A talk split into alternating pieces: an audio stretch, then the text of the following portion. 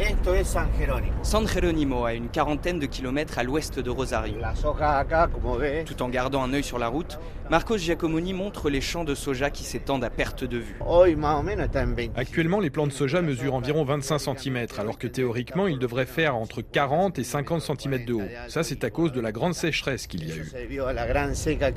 Les cheveux blonds, les yeux bleus aussi clairs que le drapeau argentin, cet ingénieur agronome travaille pour la coopérative agricole AFA. Cette année, il est tombé 580 mm de pluie, contre 930 en temps normal.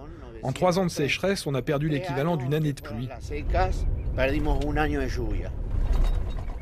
Dans cette zone considérée comme le cœur productif de l'Argentine, le manque de précipitations qui dure depuis 2020 a laissé les nappes phréatiques à sec. Je n'ai jamais vu une telle sécheresse de ma vie. Du haut de ses 80 ans, Luis Golosetti continue de travailler les 340 hectares de son exploitation familiale. On avait déjà eu une très mauvaise récolte de blé et ça a continué avec le soja. Il y a même beaucoup de parcelles qui n'ont pas pu être semées et d'autres qui l'ont été à un moment inadéquat. L'aridité des sols a en effet retardé les semis de soja et de maïs, avec de lourdes conséquences sur les rendements. La pluie a bien fini par tomber fin janvier, mais les pertes sont déjà là, selon Julio Calzada, directeur des études à la Bourse de commerce de Rosario.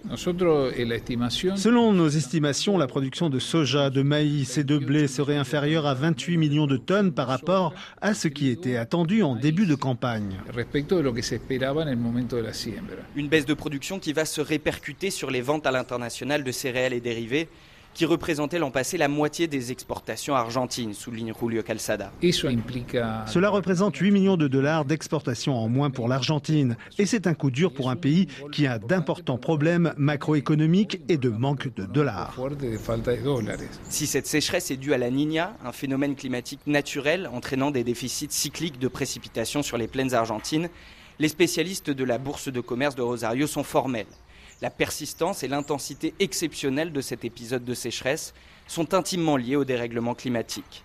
Théo Conscience, de retour de San Jerónimo, RFI.